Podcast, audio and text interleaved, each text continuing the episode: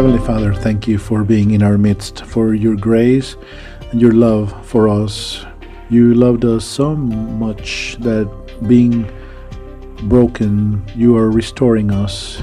You are crowning us with glory and immortality. We love you back, Lord.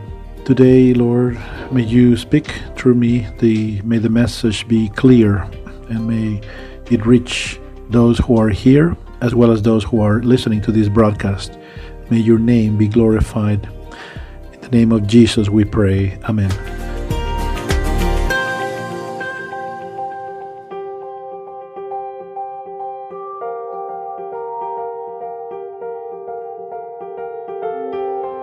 This is session number five of emotional healings, and we are looking at symptoms. So, once again, let's take a look at a summary. In the first uh, session, we were looking at the uh, gospel of Christ. Not only is here to restore our spirit, to give us eternal life, not only is here to restore our body, but also is here to restore our soul. And that's so uh, sometimes overlooked by us uh, Christians. So instead of being uh, experts, but uh, we are here now trying to restore that. But often we are ignorant about that process that we need to go through. And the Bible tells us that we need to get rid of the old man. In the book of Hebrews, Hebrews we hear about uh, that we need to uproot those uh, roots of bitterness so we can then deposit good uh, things in our uh, treasure because the good man from the heart uh, gets out the good treasure. So we need to change what we have deposited there.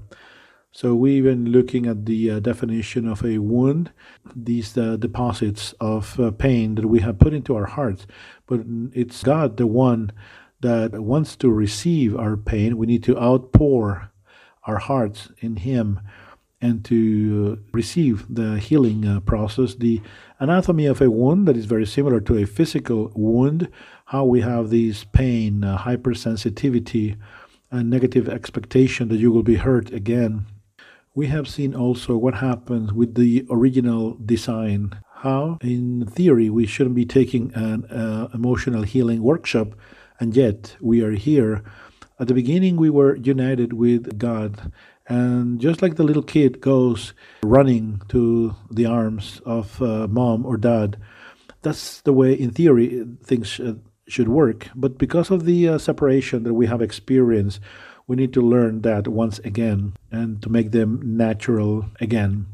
We have seen how, in the original design and the example of Jesus, he applied that the healing process. He went to God, he received consolation from God and he was always giving thanks to him. So he would outpour what he had with God, and then God will supply his emotional needs, something that is very important. And we see how emotional needs are being supplied from our childhood years. Parents are responsible of that, and if they don't know how to do that, then we'll develop these cracks and fractures in our hearts and then we see these wounds that eventually need to be healed. We have been looking at the uh, triggers that are happening from the prenatal stage, how the pregnancy of your mom was, if you were loved, uh, or maybe there was an attempt of an abortion. And we saw all of the different triggers, like those circumstances and or environments how the reaction was, maybe a sinful reaction that generates a fracture in the heart. From the childhood years, we see how these lack of emotional healing uh, coverage from the parents. And that is what we are mentioning so you can write down those uh, episodes that you are bringing back to memory and that you will present before the Lord for healing. Triggers are those circumstances that will hurt you, offenses, uh, divorce, stuff like that. And then we're looking at the uh, symptoms of wounds, those circumstances, yes, but what are those behaviors or attitudes that are indicating that there is a wound present? And that's where we left it, and we began looking at different symptoms for the presence of wounds. And I want to reemphasize this this symptoms identification is very important. It helps you to discern what's in your heart. Many wounds are there, but you are not looking at them unless you look at the fruit. If you see the fruit, if I see a fruit, sure, surely there is a root, there is a wound. So that helps you on a daily basis for you to detect what's in your heart. And I've been telling you about episodes about negative expectations, and you understand there is an open wound, and then I had to dig into my heart and find out what was there. So, identifying uh, triggers is very important. You will be learning how to identify them when you see evidence that there is a wound. You need to understand also the reaction. We also talk about uh, wounds like uh, emotional pain, lack of forgiveness. Surely it's a symptom. Bitterness. We talk about hypersensitivity, uh, negative expectation, fear of suffering from the same.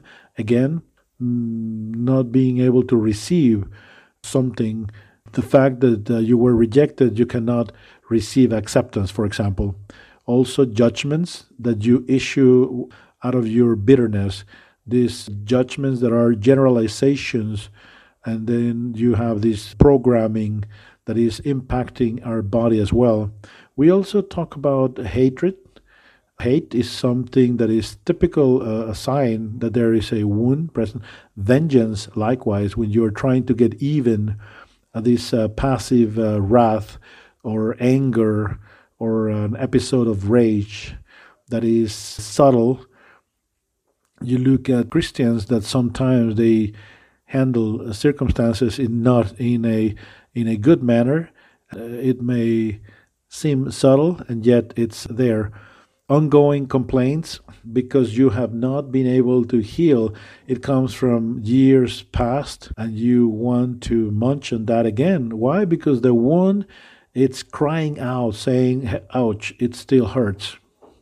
So we will continue now with the symptoms. There are more symptoms. Hopefully today we're going to be finishing up with these symptoms list, but it has helped me a lot to find out about what are the wounds that are in my heart. At the end of the workshop, you may end up doing psychoanalysis to pretty much everyone you come in contact with because you're looking at these symptoms and now you have this discernment about wounds. So now you are like identifying in this person or that person and then you realize that behavior is the result of this type of wounds in the heart. So what else do we have here? Well another one is self punishment what do i mean by self punishment well you would mistreat yourself you will do self sabotage or you allow for others to abuse you in a way for compensating for a sin, failure, something that you have not been able to forgive yourself. There are many episodes when you are extending forgiveness. Sometimes it's difficult to extend forgiveness towards yourself. And even more so when you realize that you have done things that are so bad in your family or relationships or your children that you know that just you messed up and you feel so bad and you try to compensate. So then you compensate by doing self sabotage because you are invited to be blessed or uh, at work and at church, and then you do self sabotage because you are applying self punishment because you feel that you are unworthy. And that's a symptom of a wound that you have not been able to forgive yourself. So you are still remembering those times when you have messed up and you need to address that as well. Another symptom is when you are repeating the same pattern of behavior that you used to hate watching your parents. Have you seen that? You say, I'm never going to be yelling just like my dad used to yell. And you end up doing the same. And why? Because we have talked about the resentment that you experienced against your parents that you're holding that grudge, then you're bound to repeat that. You were wounded and you are bound to wound others and to injure someone else. And it's almost like a generation generational situation because the only way you can stop that is by healing your own heart and restoring that. Otherwise, you're going to be uh, repeating the same pattern that your parents followed. And that pain that you are hiding are going to lead you to get even just like your parents did that with you, you will do that with others. It's a pattern that repeats itself. You remember seeing uh, things that you didn't like about what your parents did. But remember, pain will always come out. You will get even eventually. Either your parents or someone else did that to you. So, this is a symptom. Another one is to mistreat other people mistreat other people, well, you find husbands beating on their wives or parents who are abusing their uh, children and so forth. So it's abuse also with uh, words, or you are aggressive, and that is typical. That behavior is typical of uh, pain that you are guarding, you're hiding. There's so much pain that is inside that eventually is going to come out. You are getting even, of course. Remember, as long as there is pain in your heart, it's going to manifest sooner or later. The pain is not going to be there, remaining there in silence.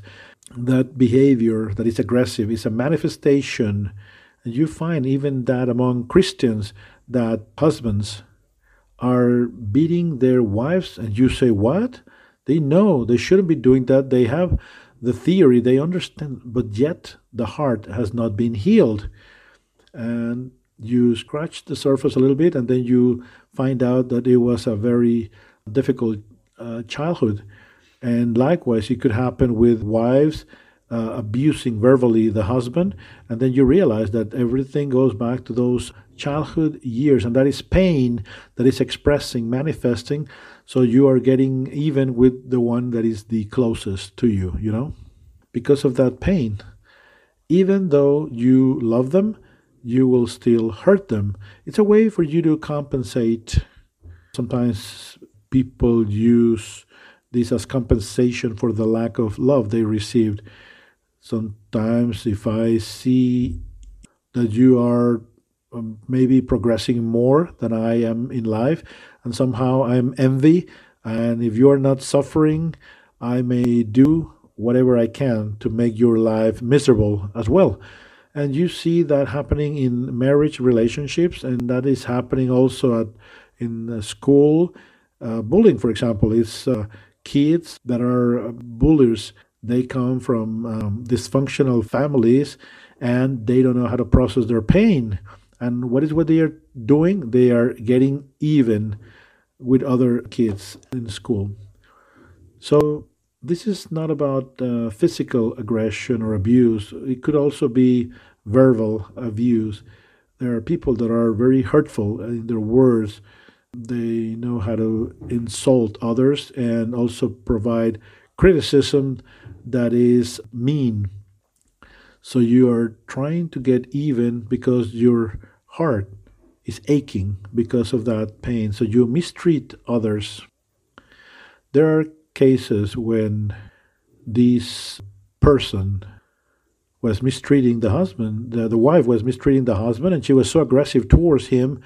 And when she received ministry, she loved the Lord, and still she could not stop that behavior.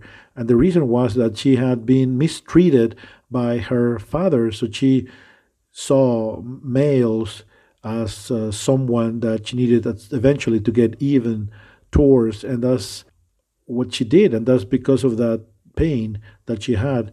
And it was not until she healed that uh, past relationship with her dad that then she was able to treat better the husband. And is one of those circumstances that you see in families. Why you look at the abusive behavior? Well, there is so much pain that is coming out eventually, and that's how they get even.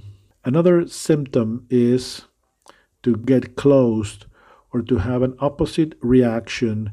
When you get close or you close yourself up before others, you are not no longer accepting their love because you are closed you don't even know how to receive an embrace.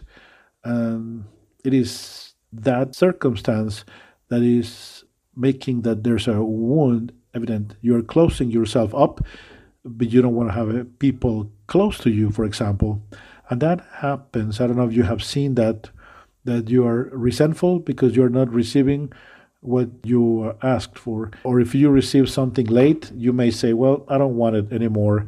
So that is a symptom that you are deeply hurt. When you don't receive what you want when you want it, you open up your heart. Now, then you were uh, rejected.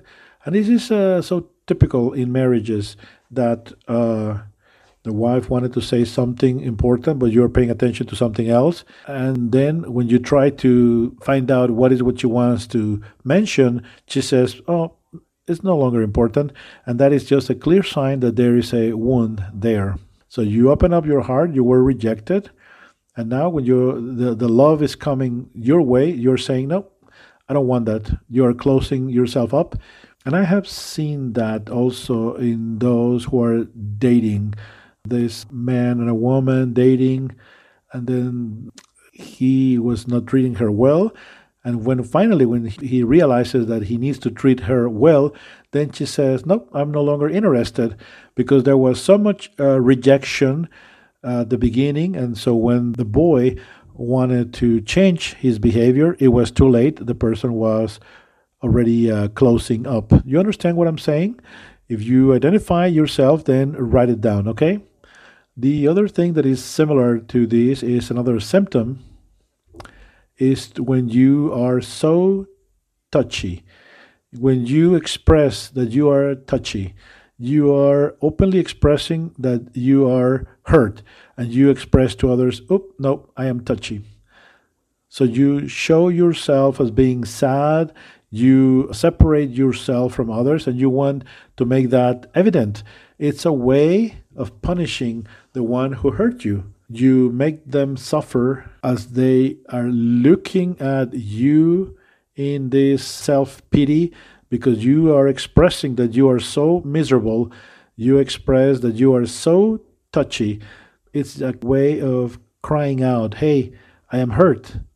I'm aching. Or it's also a form of complaint. Hey, you were bad. Be careful the other time, the next time. I have seen it when I don't receive what I want right away, then I do not allow myself to react that way any longer because I used to be like that, but now you have done your own process. That's why it's so important for you to identify these symptoms. You know what? If you are experiencing this, you need to address this right away. Another symptom is when you keep yourself inside an abusive relationship. This is precisely focus on someone who is dating. If you are married, well, sorry, too late. No, I'm kidding. But you see the person that is mistreating you and you still remain in that relationship. And everybody's looking at the red flags that he's a jerk and yet she's still inside. You have a boyfriend or a girlfriend that is just mistreating you, is mean towards you, and you are there falling in love all over again.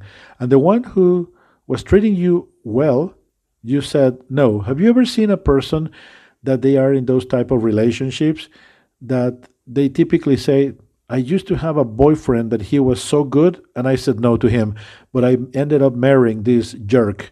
So wounds will lead you to do self sabotage to yourself. There's also levels and degrees of uh, sanity and healing remember your wounds because when you have negative expectations and bitter uh, roots of bitterness you need to find not the person that is a match for your wounds but uh, the person that is the one that is the right person for you because sometimes you are expecting something but you're never going to receive it because you are attracting the same type of person wounded just like yourself are you understanding uh, what I'm talking about, about self sabotage? Something that I tell to young people, the single ones, I tell them take the workshop of sanity and healing because it's going to help you to do the right thing when you are choosing the person that is for you. You need to understand how to read red flags and you need to look for someone who is healthy instead, to the degree that you are healthy as well. So to stay inside an abusive relationship, that allows you to understand why sometimes you have friends who are in these complicated relationships and yet they are not moving out. And even though you're telling them they will not be able to get out until they are healed inside. Another symptom is self pity. That feeling of I am a victim that sometimes we all have experienced, right? It's the result of an open wound. Someone did something against you, and you are feeling that you are the victim because someone ruined your life. Have you ever heard that term, a pity party? Pity party is that uh, party that you organize for doing nothing but self pity. God has compassion towards us, but He's never looking at us as victims. He knows what is inside of us, but He knows that we can be victorious in all aspects of our lives. But then you experience self pity, and when people feel like they are martyrs, and then we develop these uh, mechanisms of fulfilling this idea that because we are martyrs, we are holier because of we are going through that process. But to feel like you are a martyr or to feel that you are the victim, it seems like all you can think of is those circumstances that lead you to believe that your life is ruined. But remember, the only person can uh, determine that is you. When you renew your mind, remember that people that come against you, they are people that are no not capable of destroying your life and yet God can use those people to sharpen you and to make you stronger. If you love God, yes, that's the outcome. The person who is healthy by the grace of the Holy Spirit is thankful even for adverse events. And you say, What? Yes, it's a miracle, and only God can do that, that you are grateful and thankful for adverse events. But if you have not gone through the healing process, I mean, some people forgive and yet they feel that their life is ruined. They still experience self pity. Sometimes it happens that they have forgiven and yet they feel as victims because that healing process has not been completed. Remember, forgiveness, it's one part, but then we need consolation and comfort. In the book of uh, Corinthians, Corinthians tells us that we need a consolation that comes from God. Remember, the Lord will go to his Father and then he will receive consolation from his Father. Without consolation, the healing process will be incomplete. You still will experience self uh, pity. You need to outpour your pain with God, and then you will receive consolation from God, which is the right perspective. So no longer are you feeling a victim. So if you feel that you are a victim or you have self pity, surely you are wounded still. So uh, Jesus always lived above his circumstances. So even though he was in great suffering, he never experienced self pity. To the contrary, he was giving compassion towards others, he was giving encouragement to others. He was, because he was full of, of God's Spirit. So even though you go through difficult circumstances in life, you feel compassion for others when you are conquering the world, when you are conquering the enemy, that's uh, uh, for you to find out that God is the one who is helping you in that process.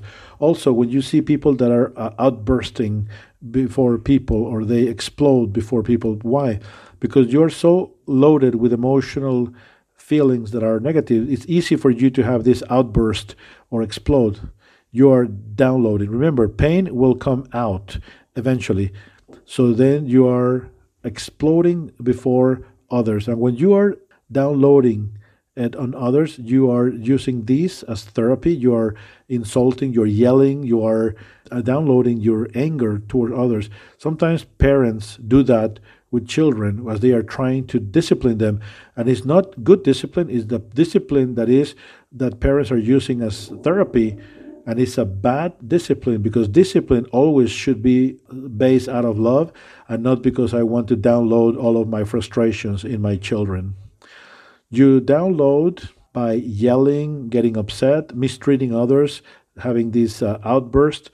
When you understand this is a symptom of a wound, and then you can put that under dominion, no longer are you so susceptible to get angry that easily.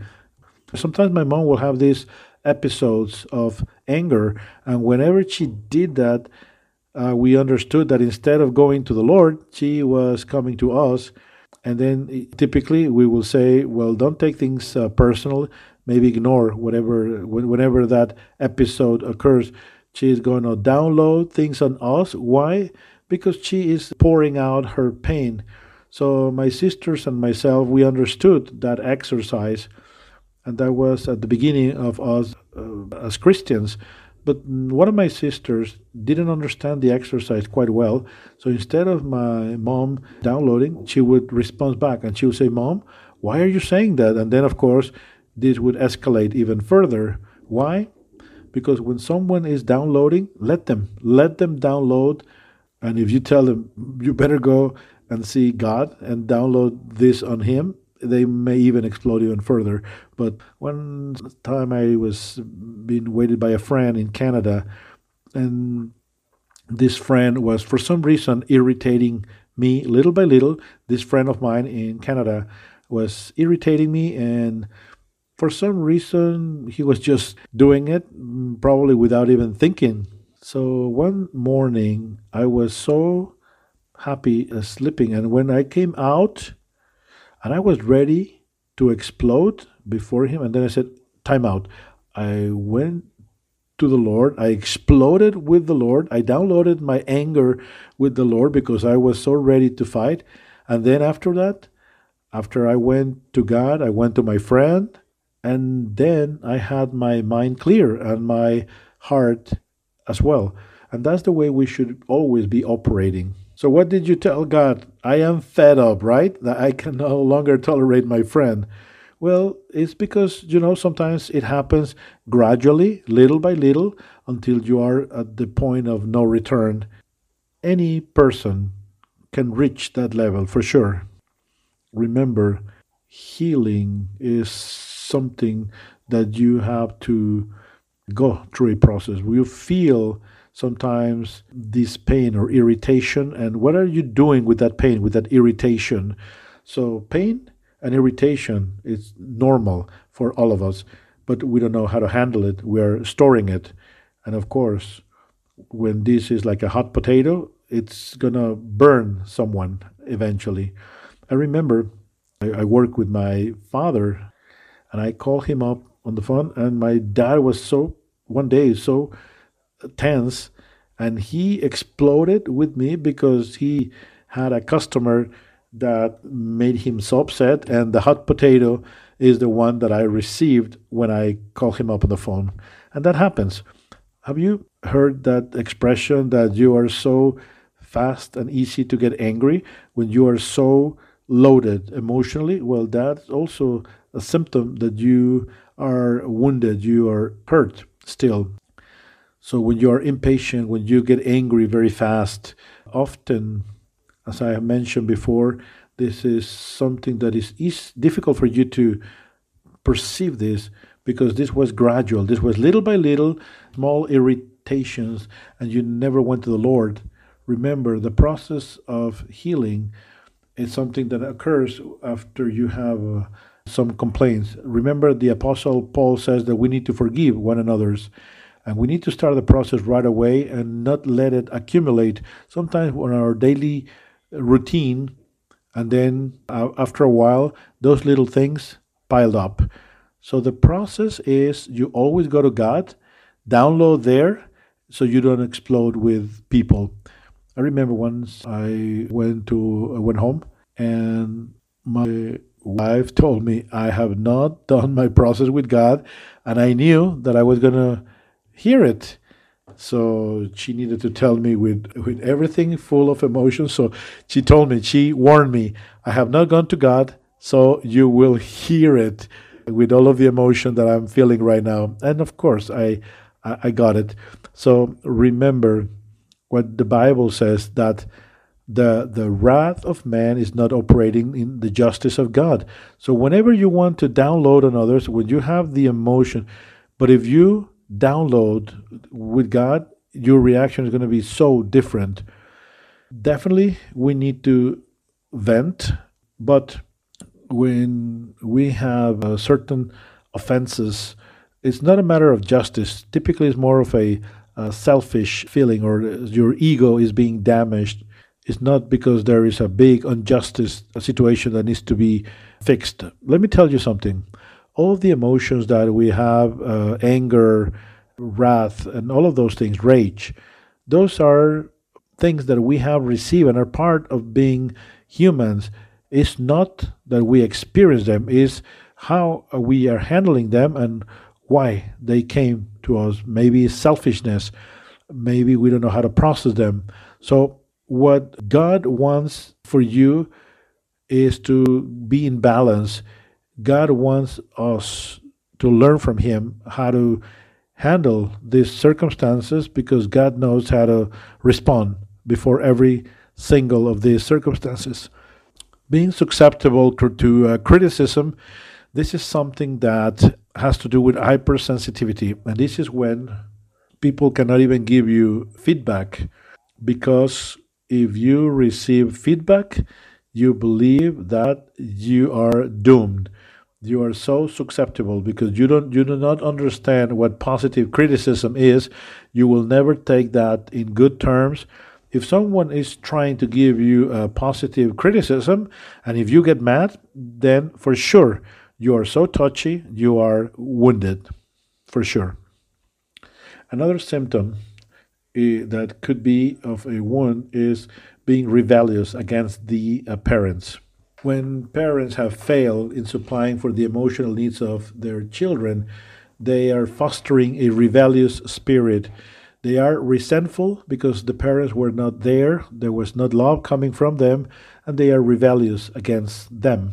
Obviously, not all the time is like that. Sometimes it's because a rebellious nature of the of the child but you can identify this when this comes along with complaints or resentment because of what they didn't uh, provide or because they were absent you might have heard that a commandment without love is something that causes to be uh, rebellious so it's not just that you establish uh, rules in the house, you need to provide emotionally. And if you didn't, you are going to be harvesting a rebellious spirit in them.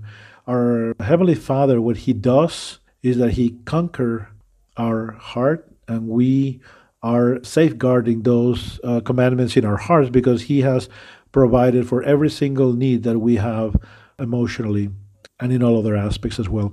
Have you seen those children are they just rebellious, but they are also mistreating their parents? They insult them or mistreat them, and it's because of those wounds that are open still, and the pain is coming out.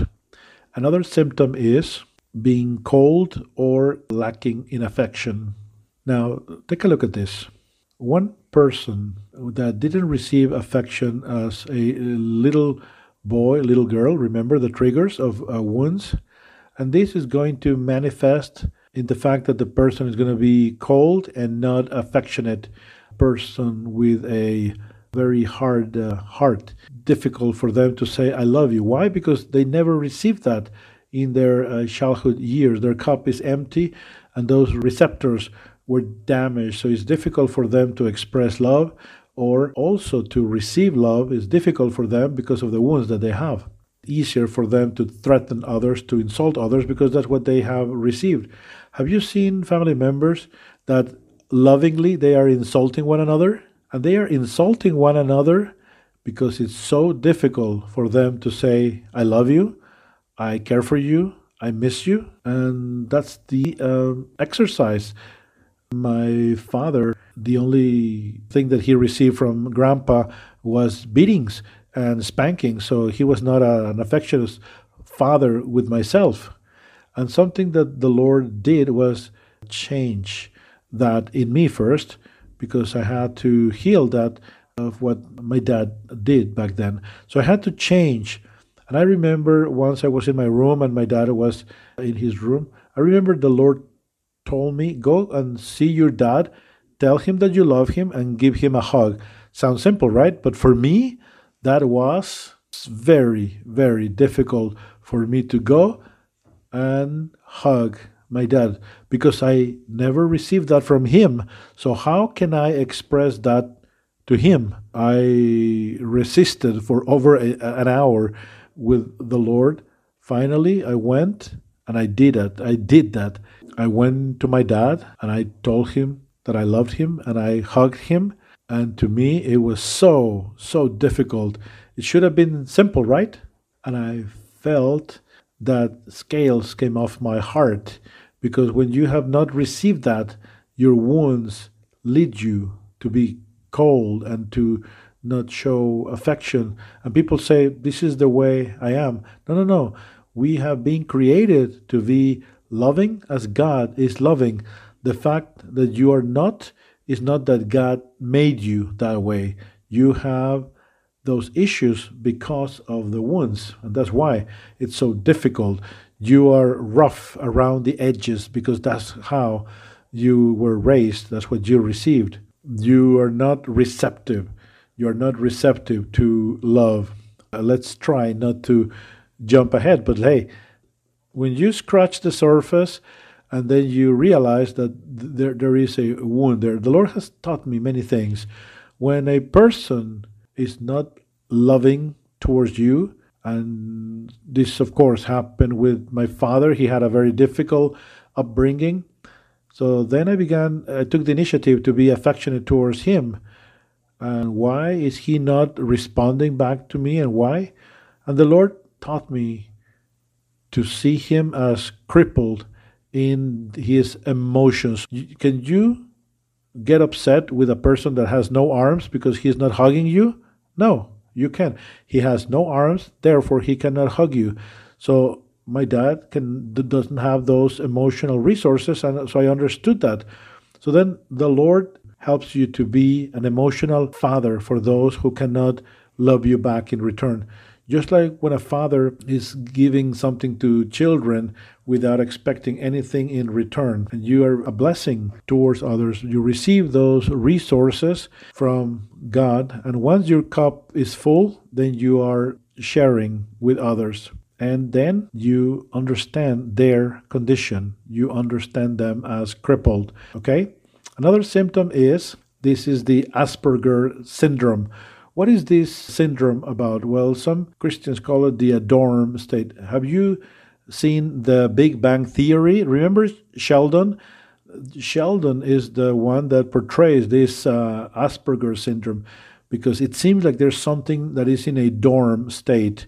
It's almost as he as if his spirit or a portion is not flowing as it should in that particular area.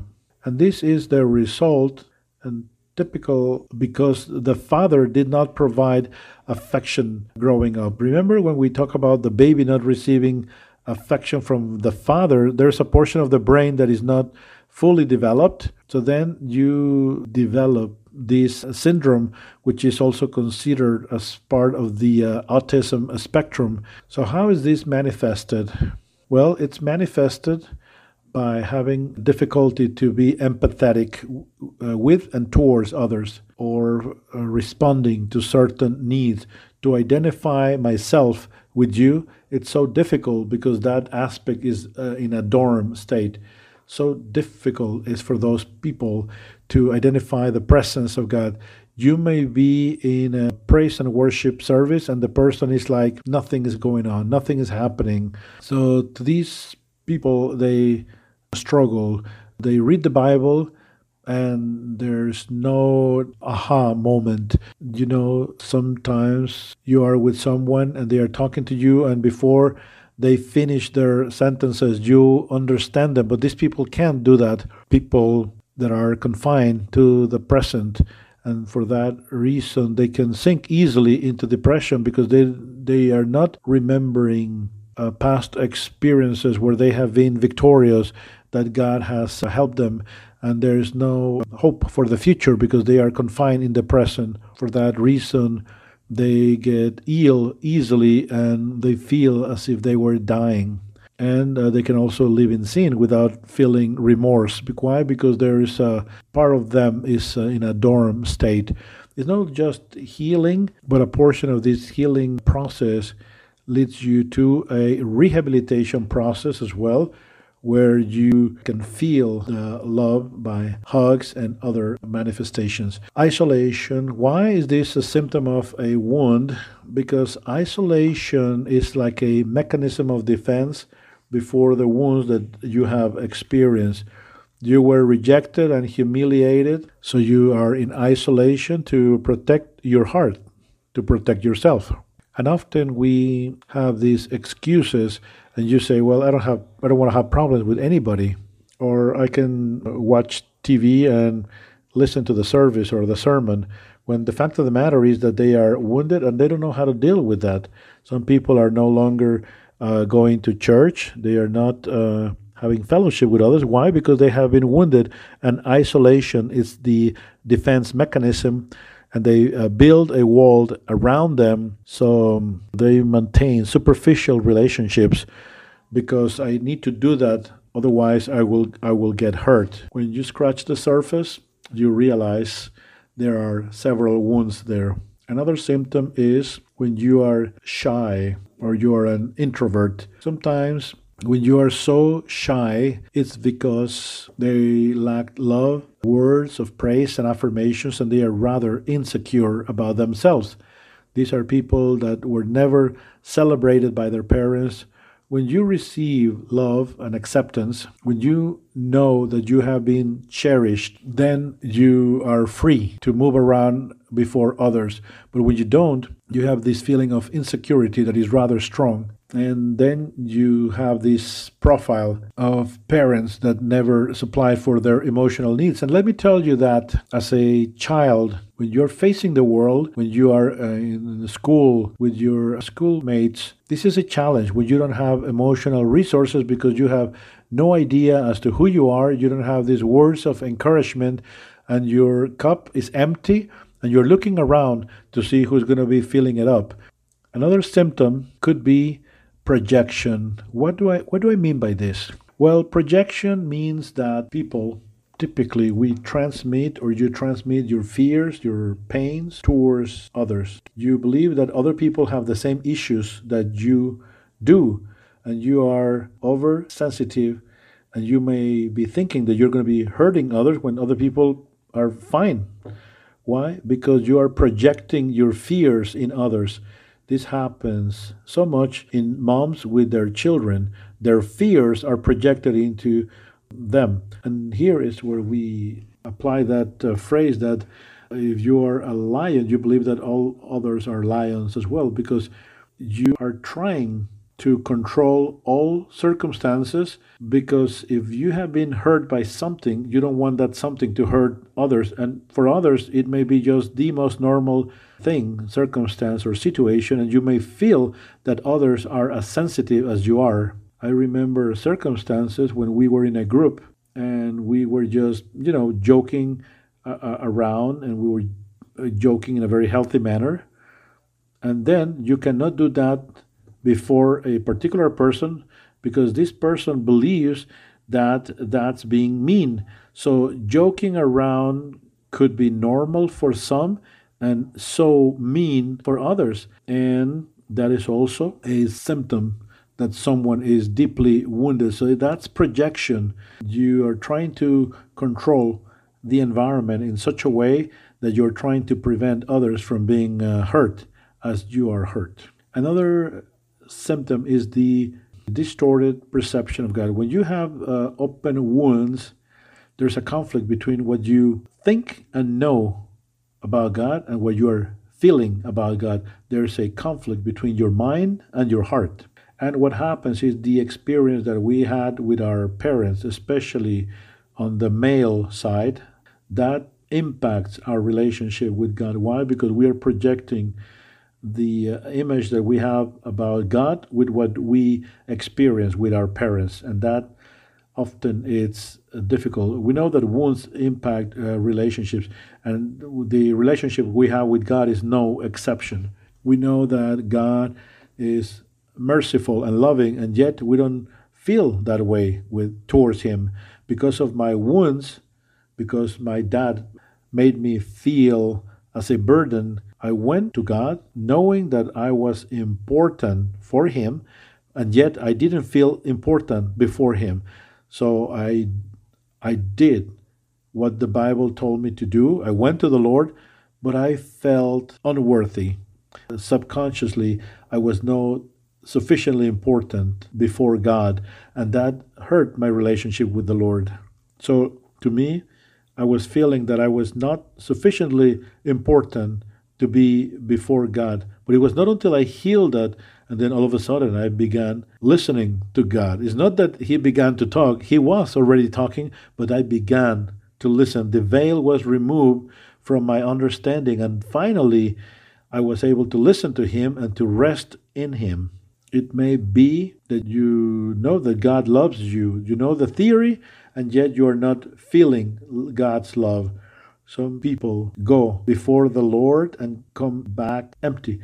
The Lord is promising you that He is going to give you an overflowing cup, and you cannot receive that overflow that God is so willing to outpour in you, to pour in, to pour in your cup.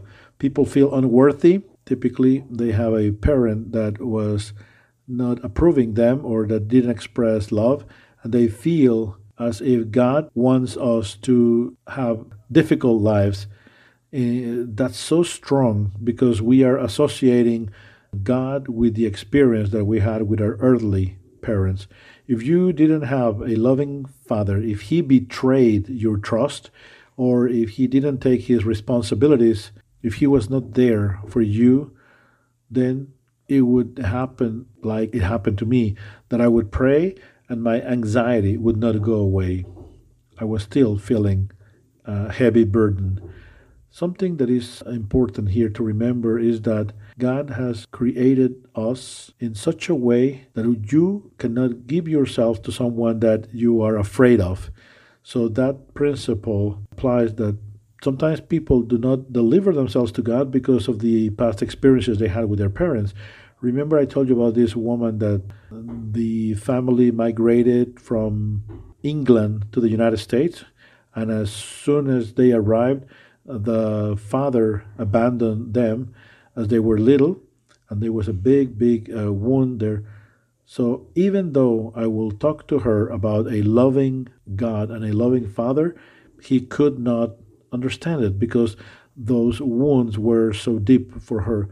So you don't feel valued often, not even by God, because of your past experiences with your parents, and also to have an intimate relationship with God because of the abandonment experiences with parents that hinders their ability to have an intimate relationship with God because they feel that God is going to be absent just as the father was absent. And the ability to rest in God people that had a father that was not approving them or was not giving them words of encouragement and it was so difficult to please leads them to believe that God is the same, that to please God, you need to bleed until the last drop of blood to please Him, and that's because they have emotional issues that are undealt with. And they cannot be at rest and enjoy God's presence because they feel they have to continuously be working towards pleasing God. God says, Be still and rest because I am God and they believe they need to be active and working all the time. And if they are idle, doing nothing, they believe that God is in is not approving them. At the end of the day, what happens is that they feel that they are not pleasing God, and the only way to please God is that they need to do something or there's a particular uh, work that they have to perform. Another symptom that happens as well is when you have theological questions or intellectual questions. Let me tell you, we are beings that are integral. your mind is not working independently from your heart. Makes sense, right? And many theological questions or these intellectual questions that are not based on reason, but rather in emotion, in how you feel, and they are they are questioning and they are inquisitive and they are even atheist. And why? Is because of circumstances that they experience with their parents. So these wounds, because of wounds, they don't accept the fact that there is a God who is a loving God, or some people that denied the existence of God because a family member was not healed after they prayed. I remember I was in high school sharing the gospel with a friend, and he was opposing the message in such an adamant way.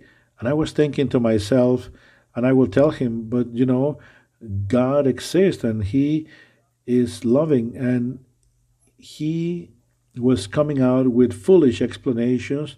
And I explained to him the uh, resurrection, and he will challenge the resurrection in full manners, and then he will say maybe it was a demon.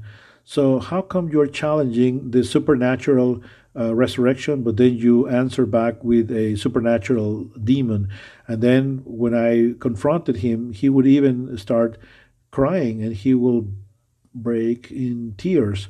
And he, he told me later that he was a believer before. He prayed for his mother healing, and that didn't take place, and therefore he ended up uh, being a, an atheist and he lost his faith. So think about this. So when you have these experiences, they all can lead you to be in this state. People that uh, accept Hinduism because they have an impersonal God, more like energy, and or they are atheists or agnostics, not because it's a more logical thing to reason, but because of their wounds, they are led to go in that direction. So in the apologetic uh, workshop, we teach them that this is not just about uh, winning an argument, but uh, there are so many things involved into this process of uh, winning an argument with a person when you're sharing the gospel. neurotic uh, perfectionism is another symptom of a wound.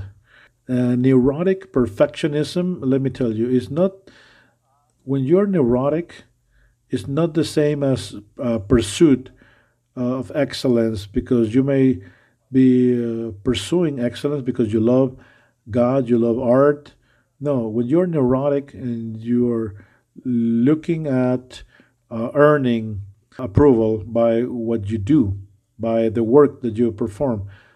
So if they make a mistake, they have a diminished idea of themselves.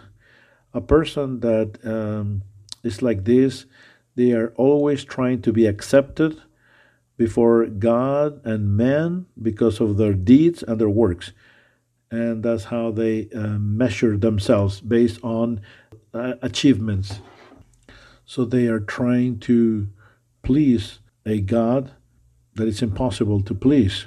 So, because they have this distorted image of God, they think that God is a God that is very difficult to please because that's exactly what they experience with their father or their parents and that uh, God is unfair to me but fair to others. He is demanding with me and more complacent with others. That's that's a problem. They talk about a loving God that treats others with love but not towards me because I am so wounded that I cannot feel that. They believe they are going to be rejected unless they are perfect and they will do whatever it takes. Another symptom is uh, when you have this irrational aversion towards something. How? Have you seen people that have an aversion to darkness? They cannot sleep if everything is uh, completely in uh, darkness. But why? When you scratch the surface, well, because maybe uh, the brother played tricks on her, or maybe some people that have an aversion to electric stairs and they have uh, they suffer an accident in a the shopping mall. And those are negative experiences that you had in the past that have adverse impacted you. And god can heal all of that. Another symptom is fixations. Yes fixations. What i mean by this is people that have a fixation of biting themselves this is a com- obsessive compulsive behavior. Some people are having this uh, tic or even uh, smoking, and this is an uh, circumstance when the natural limits of resistance are violated. We can all endure uh, an instability or pain. When that goes beyond, it generates uh, trauma, and they could not keep the marriage of parents united, and that causes in children stress because they felt that their world was crumbling down. And that uncertainty, that anxiety, that fear, and that concern leads them to search of uh, looking for control, looking for certainty and security. Often they need to save money somewhere or they wash their hands frequently it's that uh, obsessive uh, compulsive behavior by looking at having control. People who have been uh, raped or abused sexually, it has to do with their mouth. They need to smoke because they are controlling what goes inside their mouth by uh, doing that uh, smoking repetitively. I remember meeting this uh, loving uh, granny that she was so uh, she was a hoarder and uh, she will come to me and we i was living in the house next to her and she will come and say there's items that i need in my bathroom and uh, i need to go and collect them. So we will go and start collecting so many things for bathrooms like toilets even though she already had those but she lived uh, through economical uh, crisis, economical uh, hardship, and those fixations. You're trying to have control. So for her, for this granny, being a hoarder, that's her way to. And, and she had a basement that was full and packed of trinkets that she was never going to use, but she had that fixation of over collecting things because she was compensating for the uh, lacking that she had growing up. Like another friend of mine had this obsessive compulsive behavior where he had to wash his hands frequently. And this is something that he developed after his uh, parents got uh, their divorce. It, it was so traumatic for him. So, for him, to have control, he needed to develop these patterns. Uh, you understand with uh, with time why this develops. Not everything is emotional. Other things are spiritual as well, and they could also be uh, generational as well. But also, you have uh, circumstances of, for example, the situation with my dad, who was also a hoarder. He would tell me that his dad had so many trinkets that it was overwhelming. So my dad was overwhelmed by the trinkets of grandpa, and then my dad ended up having the same situation. Uh, many, many trinkets. I have uh, healed that aspect uh, in myself. Also, the uh, lack of uh, ability to show vulnerability. Vulnerability that's so typical of males. To be vulnerable is to have the ability to open up your heart, your feelings, and express what is inside with transparency. To be able to say, I need you, it hurt me, what you said, I love you, I miss you. To express what is in your heart, to be transparent. When you have the ability to show vulnerability, typically is because of wounds. A healthy heart, a healthy heart has the ability to be wounded, to experience pain, and yet the heart remains open, it's not closing down. It can suffer an offense and still is there. He's not closing up. Is not, he's still vulnerable and there. So this is so important because that gives you courage to take risks, to ask for help, the courage to be adventurous, to be to take risks without feeling that the world is going to crumble. And this, you know how you develop this vulnerability ability is by having physical contact and affection coming from parents. Parents, they were vulnerable and therefore they express their emotions and you are now you have received that trait as well. Another symptom is a heart of stone. This is due to lack of love and also because the uh, treatment that you have received in the past was rough. So look at what happened here. You could love others and yet you cannot receive love or you cannot be pampered. You love others, yet you can you're not capable of receiving love or receiving pampering. The idea that I'm not going to be loved, I'm going to be accepted, and this um, heart of stone symptom, this profile, it's there in 70, 76% of cancer patients express that pattern. Remember, I told you about the book, Emotions That Kill. There you can understand, the book explains that rather well.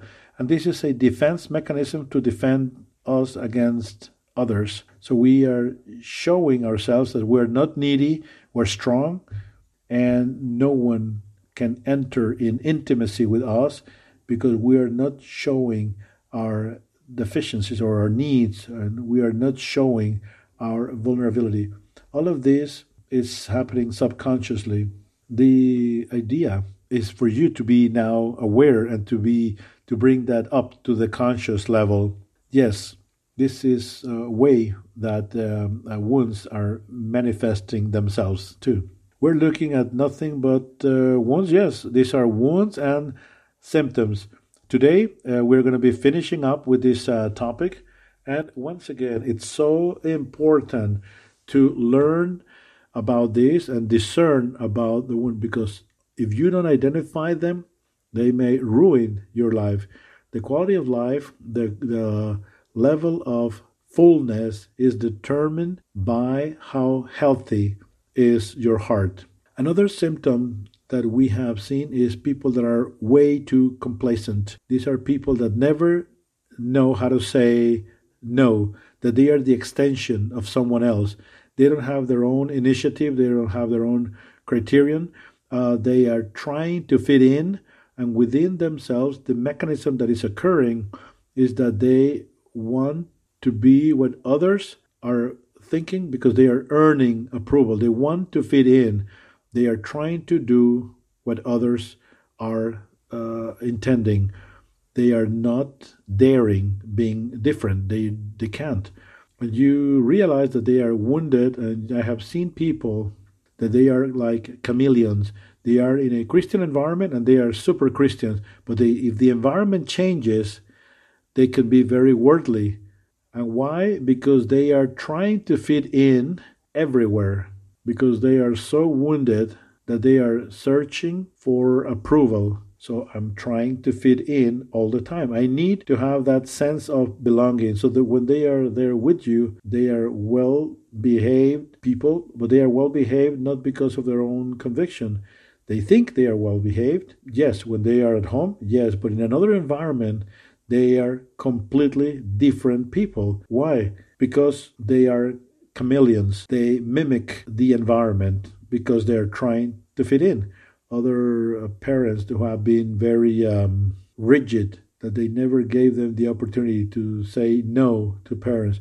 Any attempt of uh, disobedience was severely punished, even to kids. So you got to give them an opportunity to express themselves and let them choose uh, either reward or a consequence. So that's also a symptom of a, a wound. In general, wounds uh, Uh, happen because this is a lack of capacity for feeling loved, valued, secure, accepted, or even with a purpose. If you don't have a Christ, you have emptiness.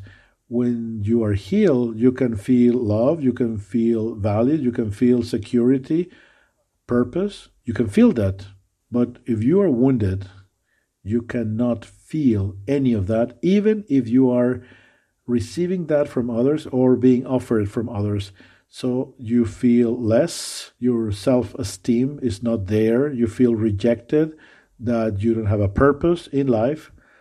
Why? Because of those wounds. Without Christ, it's impossible. But when your heart is healed, then you can feel the love. With wounds, everything closes up. So this is manifested so strongly of low self esteem, insecurity, rejection. All of these are symptoms. The idea of all of this, we may look at more. Maybe something was missing, and you can say that. But now you're understanding the dynamic here. Many of the behaviors that you see in uh, Christian people, you see that they are wounds reflected uh, in their heart. The good man pulls out out of the good treasure of his heart.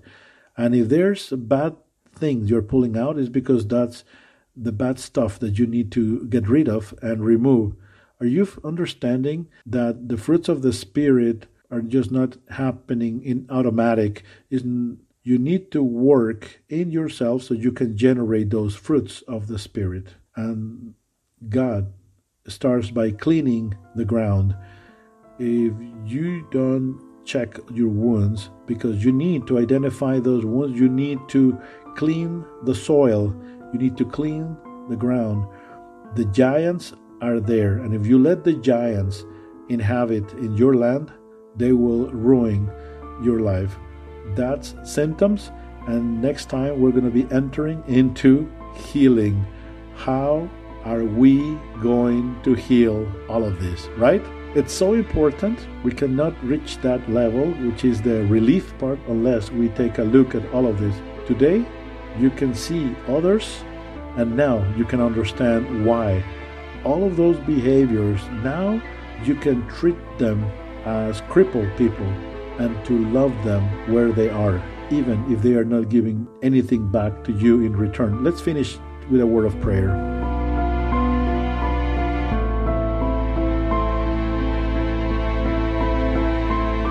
Heavenly Father, thank you so much because today we can see this knowledge and to understand that there are things hiding in our hearts.